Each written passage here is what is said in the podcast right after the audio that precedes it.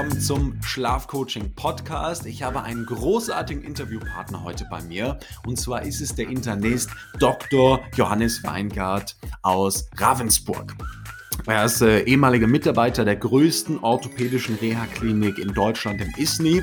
Und die Frage, mit der wir uns heute beschäftigen, ist, in welchem Organ in unserem Körper wird der Großteil unserer Lebensenergie produziert? Also in diesem Falle das Leistungsorgan Nummer 1. Kleiner Tipp, es sind viereinhalb Meter und jetzt los mit dem Intro.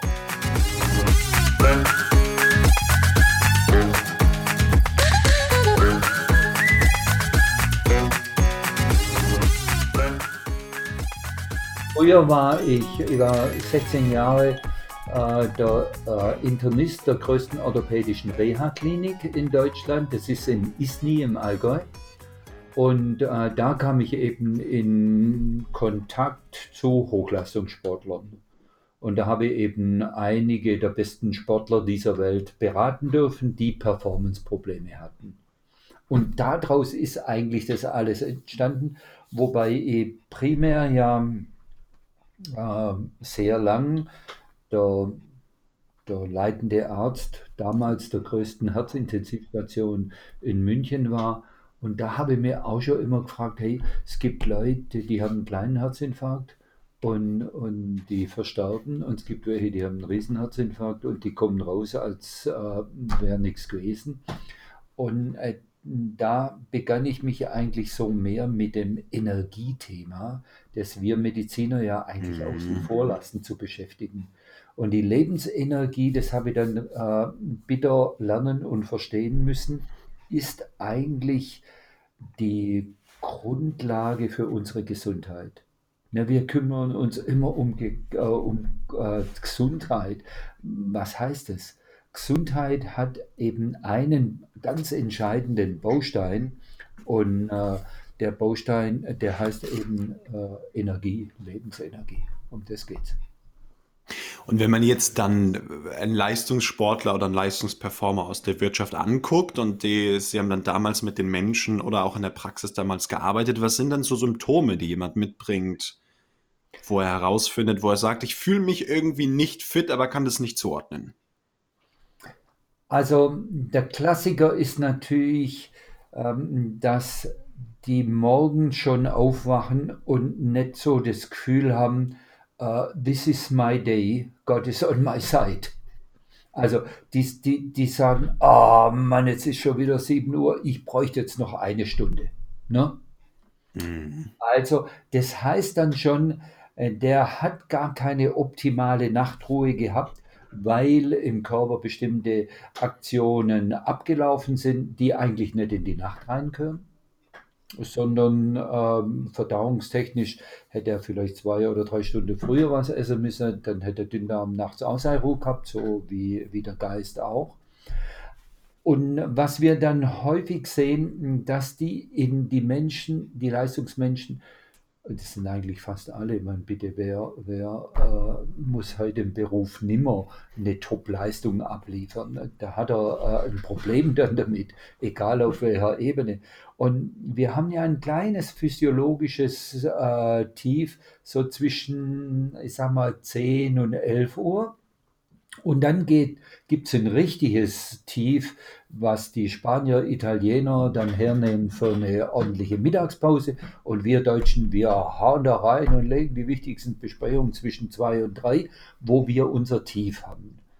Und diese Menschen, die, wenn die jetzt praktisch mittags noch, ähm, ich sag mal, füllig essen, dann stürzen die in das Tief rein. Wieso? Weil genau der, der Dünndarm hat seine ähm, Höchstleistung und natürlich auch Bindung von körperlicher Energie zwischen äh, 13 und 15 Uhr. Und wenn der mhm. jetzt nicht perfekt leistungsfähig ist, dann haben die natürlich eine viel tiefere Delle, wie wir zwar jetzt zum Beispiel. Ne? Also wir können äh, in aller Regel die, die, das zarte Mittagstief ganz gut kompensieren.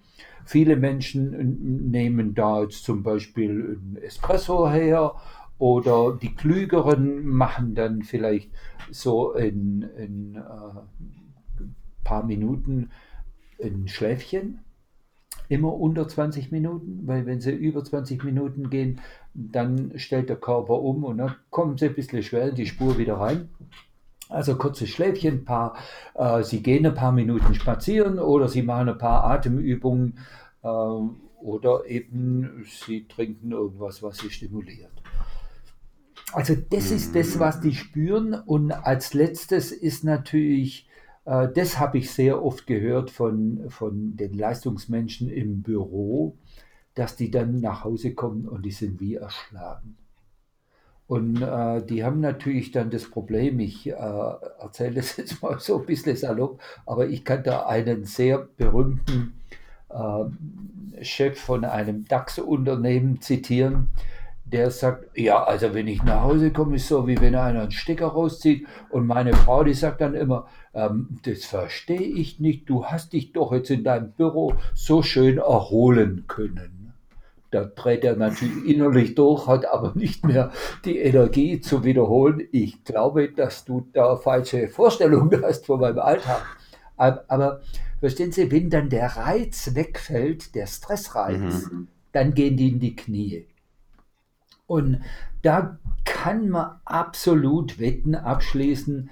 Äh, wir verbessern äh, die Dünndarmleistungsfähigkeit durch bestimmte Maßnahmen und der ähm, der Mensch wird, ähm, wird leistungsfähiger. Das ist so sicher wie so Amen in der Kirche. Mhm. Da kann man den Bogen zurückschließen, da kann man äh, die Katze aus dem Sack lassen. Ich spreche mit Dr. Johannes Weingart und wir sprechen über ein Organ, das tatsächlich äh, in Augen mancher Menschen gar nicht so sexy ist. Wir sprechen ja über den Dünndarm in diesem Sinne. Wie sind Sie denn persönlich genau auf dieses Thema gekommen, wo wir ja in Deutschland viele hunderttausende Ärzte haben, die sich im Gro meiner Wahrnehmung nach alle nicht mit diesem Thema Dünndarm beschäftigen. Wie sind Sie darauf gestoßen damals? Also da haben Sie wohl recht. Äh, es ist nicht ganz einfach in Deutschland einen Doktor zu finden, der äh, auf die Frage äh, perfekt ähm, reagieren kann. Können Sie mal nach meinem wichtigsten Energieorgan Nummer 1 gucken. Also das werden die meisten sagen, da meinen Sie jetzt Herz, meinen Sie Lunge, Leber oder von was sprechen Sie? Ähm, es ist im Grunde genommen relativ einfach. Schauen Sie, wir haben ähm, eben nur dieses eine Organ, den Dünndarm, viereinhalb Meter lang, im Zentrum unseres Körpers, also um den Nabel herum. Und in diesem Organ muss komplett, aber komplett alles, was Sie essen, verdaut werden, plus nicht nur verdaut, sondern resorbiert werden. Und wenn Sie halt die Resorption und die Verdauung nicht schaffen, dann werden Sie in bestimmten Bereichen einfach ein Defizit haben. Und Defizite, das kennen Sie von der Fahrradkette, äh, das, das schwächste Glied entscheidet, wie lange die Fahrradkette hält. Und bei uns ist es auch so, das komplexeste Defizit entscheidet schließlich mit über unser Energieniveau. Beispiel. 90 Prozent der Menschen, die in Büros oder in Industriehallen arbeiten in Deutschland, haben ein Vitamin D-Defizit. An was liegt das? Gut, sie kommen nicht in die Sonne, plus sie ernähren sich nicht perfekt, plus, falls sie sich gut ernähren, sie verdauen es nicht richtig und sie können es nicht richtig aufnehmen. 90 Prozent. Also wir, wir, sprechen von 90 Prozent. Das ist eigentlich, da können Sie sagen, jeder Zehnte hat es nicht. Genauso ist es mit den stressaffinen Vitaminen. Wir sprechen jetzt mal vielleicht die Themen an, weil die dem Menschen überhaupt nicht bewusst sind. Ne? Also Sie haben, wenn ich einen gestressten, berufstätigen hernehme, dann schließe ich gern mit dem Wette ab, weil ich wette sehr gern, wenn ich weiß, ich gewinne der hat mit 70 bis 80 prozentiger Wahrscheinlichkeit ein Defizit, entweder äh, bei der Folsäure, Vitamin C war das früher, Vitamin B5, B6, vielleicht auch B1, aber nur häufiger B12. Also eins von den vier oder fünf hat er mit einer Sicherheit von 70 bis 80 Prozent ein Defizit. Dann sind sie eben nicht mehr so äh, fähig, den Stress einfach mit einer Handbewegung vom Schreibtisch äh, zu wischen, sondern sie werden äh, für Stress gefährdeter, äh, wie, wie eben, wenn sie das Defizit nicht haben. Und das nächste ist eben, was mich äh, zum Dünndarm gebracht hat. Äh, ich war über viel in den USA, viel bei sehr, sehr guten Osteopathen, da habe ich Glück gehabt. Ähm, und die haben mich einfach äh, darauf aufmerksam gemacht, hey Junge, ähm, wenn du zum Beispiel Rückenschmerzen hast, äh, das haben ja, ich würde mal sagen, 80 Prozent der Deutschen einmal im Jahr. Ne, so unterer Rücken, da sagt jeder, ah, ich bin schlecht gesessen oder in meinem Auto sitzt, der funktioniert nicht oder was weiß ich was alles. Und ähm, da muss man dann tatsächlich äh, sich die Anatomie zurückholen und der Dünndarm ist ein kleiner Konstruktionsfehler, der ist schräg am zweiten, dritten Lendenwirbel befestigt. Der hängt ja nicht irgendwie frisch da im, im Bauch rum und, und hofft, dass er, äh, was weiß ich, irgendwelche Gase erzeugt, dass er nicht unten dauernd auf die Blase drückt, sondern der ist ja fixiert, aber schräg. Jetzt können Sie sich vorstellen, wenn der Dünndarm sich entzündet, viereinhalb Meter lang, dann hat er ein höheres Gewicht, wie wenn er nicht entzündet ist. Also dreht er sie in eine äh, Linksrotation rein, äh, unmerklich für sie, aber der Osteopath oder der äh, versierte äh, Manualtherapeut oder Orthopäde, der, der kann das feststellen. Und dann ist es natürlich Quatsch, wenn wir die Wirbelsäule behandeln, das machen natürlich die meisten, weil die Ursache von dem äh, Wirbelsäulenproblem ist ja nicht die Wirbelsäule, sondern ist der blöde Dindarm, der den Menschen eben in eine Rotation reindreht. Und, äh, und das führt eben zu einer muskulären Verspannung. Muskuläre Verspannung führt halt irgendwann zu Schmerzen. Also so hängen die Dinge halt ein bisschen zusammen. Und wenn man die Zusammenhänge versteht, dann, äh, ja, dann macht dann ist Medizin richtig spannend und interessant und, ähm, und man hat auch eine höhere Erf äh, Erfolgsquote, wenn man so in der Richtung arbeiten kann. Jetzt haben wir eben gesprochen über einen Biomarker, nämlich den Biomarker Schlaf. Also als einer der drei großen Biomarker, die Sie genannt haben, das Thema Schlaf. A, im zirkadianen Tagesrhythmus mit den beiden Mittagslöchern und natürlich auch der fehlenden Regeneration in der Nacht. Jetzt im Schlafcoaching-Podcast, das ist für die allermeisten Zuhörer ja das Thema, was am allermeisten unter den Nägeln brennt, ist dann die Frage, woran kann man jetzt selber ohne den ärztlichen Rat im ersten Schritt mal erkennen aus Ihrer Sicht, dass äh, der Dünndarm, das Leistungsorgan, nicht ideal funktioniert und somit meine Regeneration auch in der Nacht leidet? Das ist jetzt ein bisschen äh, kompliziert, das auf den Dünndarm direkt zurückzuführen. Aber Sie können sich vorstellen, dass die meisten äh, berufstätigen Menschen äh, sich wenig Zeit nehmen fürs Mittagessen Viele äh, gönnen sich zum Frühstück auch noch nicht so äh, ein kluges Frühstück, sondern eben ein Espresso-Hörnchen und dann geht es auch schon los. Und dann kommen die natürlich abends nach Hause mit einem gewissen Heißhunger. Je höher der Job, je später kommst heim. Dann ähm, essen die vielleicht so um 19 Uhr und mm, der Mensch belohnt sich ja auch gerne für das, was er tagsüber geleistet hat was ja auch absolut ähm, okay ist. Führt allerdings dazu, dass er dann häufig ähm, die Hauptmahlzeit in die Abendstunden legt. So, Der Dünndarm hat aber jetzt das kleine Problem, dass er, wie das Hirn auch, übrigens vom Dünndarm führen zehnmal mehr Nervenstränge zum Hirn wie vom Hirn zum Dünndarm. Ähm, Sie belasten also jetzt mit der Abendkost Ihre Verdauungssysteme. Da können Sie davon ausgehen, dass Sie vielleicht ganz gut einschlafen, weil die Leistungsanforderung an, die, an Magen plus anschließend Zwölffingerdarm, Dünndarm sehr hoch ist, äh, zu ihrer bestehenden Erschöpfung einen gewissen Beitrag leistet. Nur dann kommt der Verdauungsbrei in den Dünndarm und dann werden sie, nachdem sie, der Dünndarm, der hat ja jetzt Pause, ne? der wollte jetzt genauso, ich sag mal, ruhen, wie ihr Hirn auch.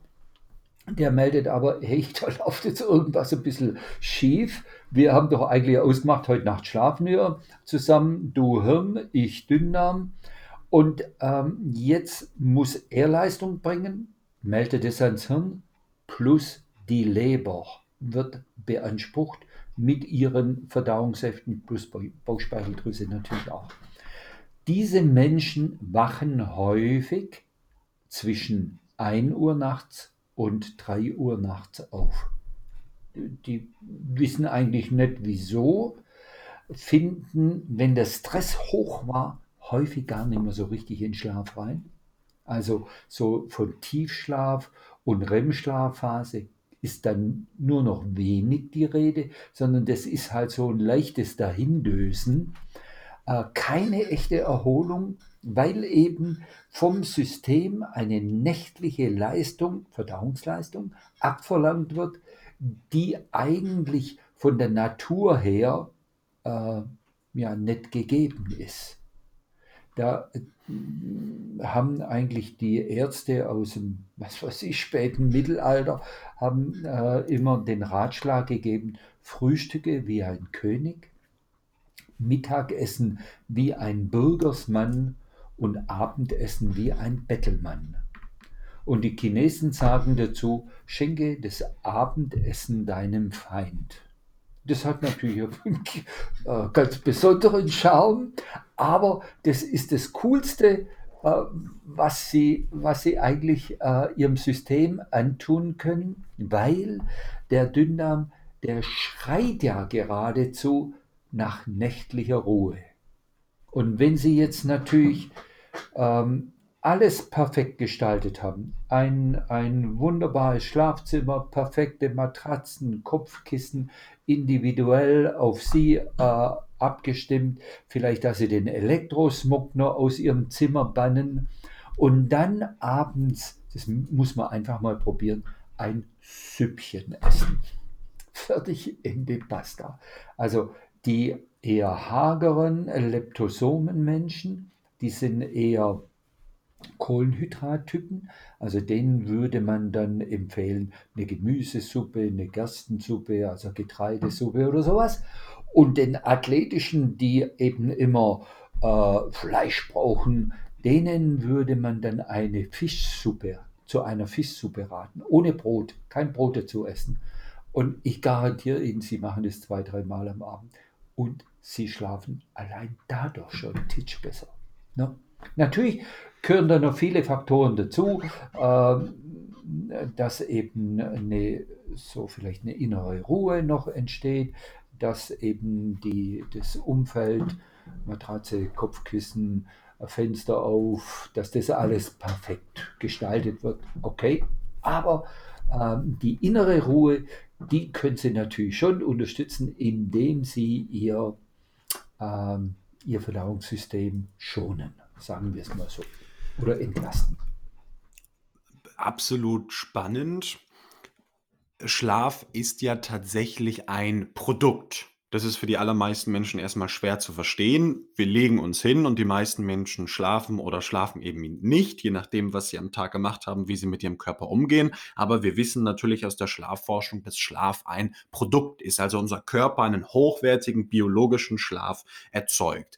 Und dann natürlich, wenn die Tiefschlafphasen fehlen und hinterher nachverlagert die REM-Phasen fehlen, dann ist es auch schlafstrukturell ja völlig klar, dass der Körper sich nicht erholen kann, vor allem nicht in dem Maße, wie er das braucht, um am Tag richtig zu funktionieren. Also da schließen sich die beiden Welten. Jetzt sind mir zu diesem, zu diesen konkreten Tipps zwei Fragen direkt eingefallen.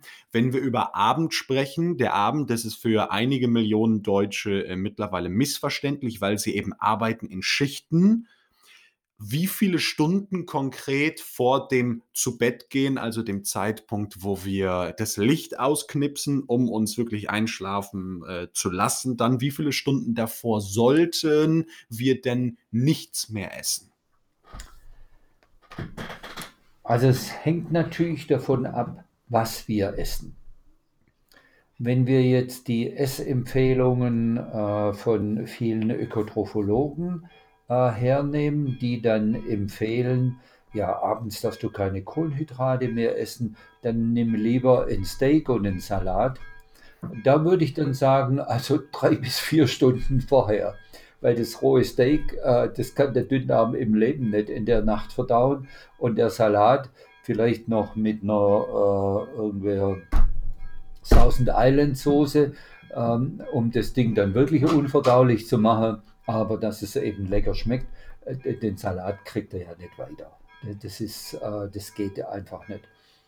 Wenn er jetzt, äh, ich sag mal, eine, eine Suppe zu sich nehmen würde, ohne, ohne jetzt noch Brotzusätze, dann würde ich schon sagen, ein, zwei Stunden ist es möglich, weil eine so leichte Kost wo er eben überwiegend gekochte oder äh, so nach der Cuisine naturelle angekochtes Gemüse zu sich nimmt, das äh, verschafft er, es sei denn, der Dünndarm äh, ist absolut in katastrophaler äh, Verfassung. Aber da würde ich sagen, bei leichter Kost ein bis zwei Stunden, aber bei, bei massiver, fülliger, äh, athletischer Kost würde ich mal gern sagen, da sollte es schon eindeutig länger sein. Also ich würde sagen, dann wäre es klug, wenn er um 10 Uhr ins Bett geht, dass er ähm, eigentlich um 7 mit dem Abendessen fertig ist. Ne? Und dann mhm. kommt dann immer noch die Frage, äh, das kann ich sehr gut nachvollziehen, äh, was trinken wir dazu? Ne? Also der Deutsche trinkt ja auch gern mal einen guten Wein oder ein Gläsle Bier ist im Grunde genommen äh, kein Problem. Die Menge macht's. Also äh, Alkohol kann ja äh, die Produktion der äh, Verdauungsenzyme plus der Säureproduktion im Magen zart stimulieren. Äh, und äh, das könnte hilfreich sein, die Verdauung zu unterstützen. Ähm, im Prinzip, wenn er zwischen 1 Uhr und 3 Uhr nächtlich aufwacht, dann kann man den Tipp geben, verzichte mal doch eine Woche auf den abendlichen Alkohol. All dieweil eben der Alkohol äh, den Leberstoffwechsel irritiert. Das tut er in jedem Fall. Ne? Weil die, der, der, der Muskel kann Alkohol nicht verbrennen, sondern Alkohol muss eben transformiert werden in äh, verbrennungsfähige kohlenhydratartige äh, Substanzen. Und das ist die Aufgabe der Leber. Also deshalb da eher Zurückhaltung üben und, äh, und einfach mal testen eine Woche. Und wenn es in der Woche besser ist, ey, dann kluge Entscheidungen treffen. Ne? Also das ist ja eigentlich das Einfachste, äh, was man da empfehlen kann. Und wenn er eben morgens aufwacht und sagt, boah, jetzt, jetzt kann der Tag kommen, dann ist das äh, ein anderes Lebensgefühl, wie wenn er aufwacht und sagt, nee, ich weiß nicht, was der Wecker von mir will. Ne? Ich brauche noch sowas. Das ist ja tatsächlich eine Sache mit dem selber ausprobieren. Das machen wir im Schlafcoaching nicht anders. Wir haben einen Weg und der Weg muss dann erstmal gegangen werden, um zu analysieren, wie reagiert A der Körper, aber B auch, wie funktioniert die Theorie dann im Leben in der Praxis. Mir ist dazu aber noch eine zweite Frage eingefallen, eine recht spezielle Frage und zwar ein Thema, was mich auch persönlich beschäftigt, ist das äh, intermittierende Fasten. Also über bestimmte äh, Tageszeiten oder auch länger, also vielleicht dann mal 16, 18, 20 Stunden ähm, oder länger nichts zu essen. Und wenn wir jetzt uns nach diesem äh, bürgerlichen Rat morgens wie ein Kaiser, mittags wie der König, abends äh, wie ein Bettler zu essen, ähm, dann stellt sich mir die Frage, für viele Menschen ist es ja interessant, das Frühstück morgens ausfallen zu lassen, entweder bewusst oder eben weil mal wieder zu spät aufgestanden wurde. Hm. Wie ist es aus Ihrer Erfahrung, ist es dann ein ganz, ganz schlechter Rat? Also das intermittierende Fasten ist eigentlich einer der genialsten Tipps, den man dem Menschen geben kann. Von der physiologischen Seite, also von der natürlichen äh, Gegebenheit, wäre es natürlich ideal, die Hauptmahlzeit in den Vormittag zu legen. Aber das ist genauso, wie Sie sagen. Dann ist natürlich der Kopf voll von den Aufgaben des Tages und dann stellt man das Frühstück eben äh, klein, klein, klein und schnell, schnell, schnell und los geht's, weil man eben ein Arbeitspensum hat und da muss man halt ran. Wenn man natürlich jetzt die, äh, das die Nichtfastenzeit ausschließlich in den Abend legt, da das erfordert natürlich eine Umstellungsphase des Körpers. Äh, wenn man die Hauptmahlzeit in die Mittagszeit legt, äh, dann wird es ihn wahrscheinlich ein bisschen schütteln in dem physiologischen Mittagstiefs, wo der Spanier seine Siesta macht. Ähm, im Prinzip, wie gesagt, ähm, dieses intermittierende Fasten eine kluge Entscheidung, weil ich den Organen die Chance gebe, sich zu erholen. Also das, was früher die Deutsche Gesellschaft für Ernährung empfohlen hat, äh, was er sieht, du musst fünfmal am Tag irgendeine Kleinigkeit essen, ist in meinen Augen absoluter Quatsch. Das sind Leute, die noch nie einen Dünndarm untersucht haben und die sich mit dem Dünndarmstoffwechsel eigentlich auch nicht beschäftigt haben. Sorry, wenn ich das so deutlich sagen muss. Jetzt gehen wir aber zu dem äh, Menschen vielleicht noch hin, der äh, das ernsthaft betreiben will und der einfach sagt, hey, ich bin kein Morgenfrühstücker und ich will einfach abends den Tag schön ausklingen lassen und den noch genießen und da lege ich meine Hauptmahlzeit rein. Dann wäre es natürlich klug, er kommt nach Hause und fängt gleich mit dem Kochen an. Also der kommt jetzt meinetwegen um sechs oder sieben nach Hause und dann sollte er also wirklich äh, zügig sein Essen vorbereiten. Und da wäre es natürlich ideal, wenn er jetzt nicht das klassische 3-4-Gänge-Menü in sich reinhaut. Also äh, die, die Vorspeise, die kommt von mir aus äh, irgendein Quinoa-Brei aus Südamerika. Und die, die Hauptmahlzeit, das ist dann ein Schweinebraten mit Spätzle und da womöglich nur geröstete Zwiebel drauf. Und am Schluss gibt es noch einen Obstsalat von äh, irgendwelchen Ländern dieser Welt. Äh, ist natürlich eine echte Challenge dann äh, für das Verdauungssystem also ähm, könnte man vorstellen, er gewöhnt sich dran. Wieso gewöhnt er sich an das leichter? Weil er tagsüber eben seinem System Erholungsphase bietet. Ne? Nicht zu vergessen.